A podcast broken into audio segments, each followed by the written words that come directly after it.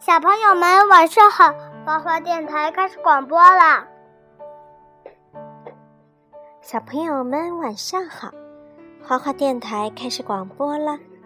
今天晚上呢，给大家讲小马宝莉的故事，好吗？今天讲神秘救星马。今天是特别的一天。云宝粉丝俱乐部正式成立，我提议给予云宝“最给力小马”的称号。主持人话音刚落，斯尼普就抗议道：“我反对，他配得起更好的词——无敌、霸气。”大家七嘴八舌议论起来。此时，云宝站在窗外，听见这些话，得意极了。云宝悠闲地在云朵间穿行着，他觉得没有什么比这更能让他放松了。突然，一阵救命声传过来，他趴在云朵往下一看，声音啊是从一个枯井里发出的。糟糕，有小马遇到麻烦了！看我的！云宝说着便冲了下去。云宝来救你啦！云宝一边说，一边冲进了枯井。嗖！云宝背着小马冲出来了。你是大英雄，云宝！获救的小马感激极了。大家都夸云宝勇敢。这突如其来的赞赏让云宝有点飘飘然。伴随一声尖叫，一辆婴儿车飞快地向悬崖边溜去。婴儿车里的小马宝宝的哭泣声惊扰了正在休息的云宝，云宝飞身追上，婴儿车越溜越快，眼看就要掉下悬崖。在这紧急的时刻，云宝一下子叼住了婴儿车，小马宝宝安全了。大批记者蜂拥而上，闪光灯闪成一片，云宝得意极了。大家对云宝的赞赏和崇拜，让他开始有点骄傲了。唉，现在云宝真把自己当成大英雄了，子月无奈地说。不过他看上去确实很霸气。苹果嘉儿说，不管云宝去哪儿，他都会把自己的英雄事迹骄傲地讲给粉丝们听。回想起来，我那天的行为真是英勇无比。看着骄傲的云宝，苹果嘉儿撅着嘴说。哎，从那天见义勇为之后，他就变成这副模样了。你在做笔记？紫月来到穗龙身边，穗龙放下笔说：“不，我在给云宝写自传。自传不是应该由他自己写吗？”紫月的话还没问完，云宝就打断了他：“我只有空出时间，才能做更多见义勇为的事，不是谁都能成为英雄的。”一天，云宝正忙着给粉丝们签名，一个热气球啊，突然从天上掉落下来，里面的小马拼命呼救。云宝听见之后，却还在忙着签名。你不觉得救马更要紧吗？斯尼普着急地问道。云宝不慌不忙地解释：“没事儿，还能再多签两张呢。”又签了两个名之后呢，云宝飞快地冲上了天。多么扣马心弦呢！云宝一边飞一边夸奖自己。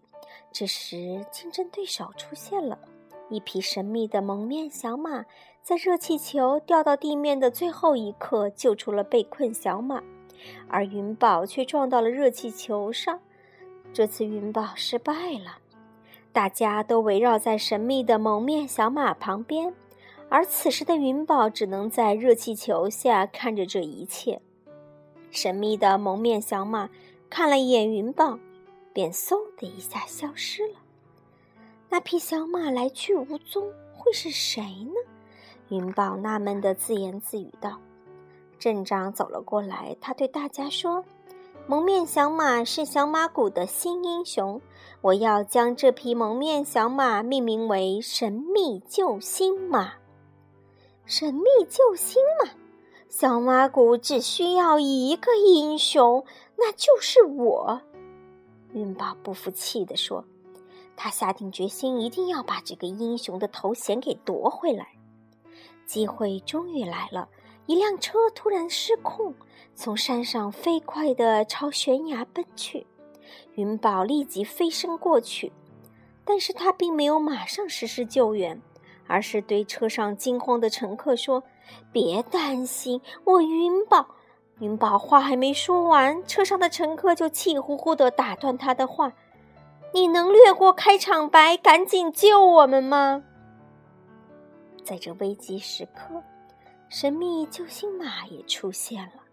他敏捷地躲过了所有掉落的重物，逐个将小马们救了出去。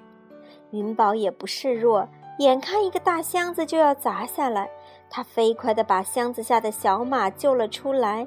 并且把它带到了安全的地方。云宝得意地来到神秘救星马面前炫耀：“瞧，神秘救星马，或者叫你磨蹭马，还想跟我斗？需要再利索点儿。实际上，他救了我们所有的马，而你只救了一个。”被救的小马们忍不住替神秘救星马解释。看来这一次，云宝又输了。从那天起，云宝就四处溜达，想找机会逞英雄。一天，他发现水库大坝上裂了一个小洞，水慢慢渗了出来。啊！如果大坝塌了，整个小马镇都会被淹。看来我必须出马了。说着，云宝用前蹄堵住小洞。可是由于云宝用力过大，小洞一下变成了大洞，水瞬间冲毁了大坝。就在云宝不知所措的时候，神秘救星马出现了。他用魔法将坍塌的大坝恢复了原状，一场灾难就这样解除了。在大家的欢呼声中，神秘救星马消失了。哦，它强壮、敏捷，有翅膀，还会魔法。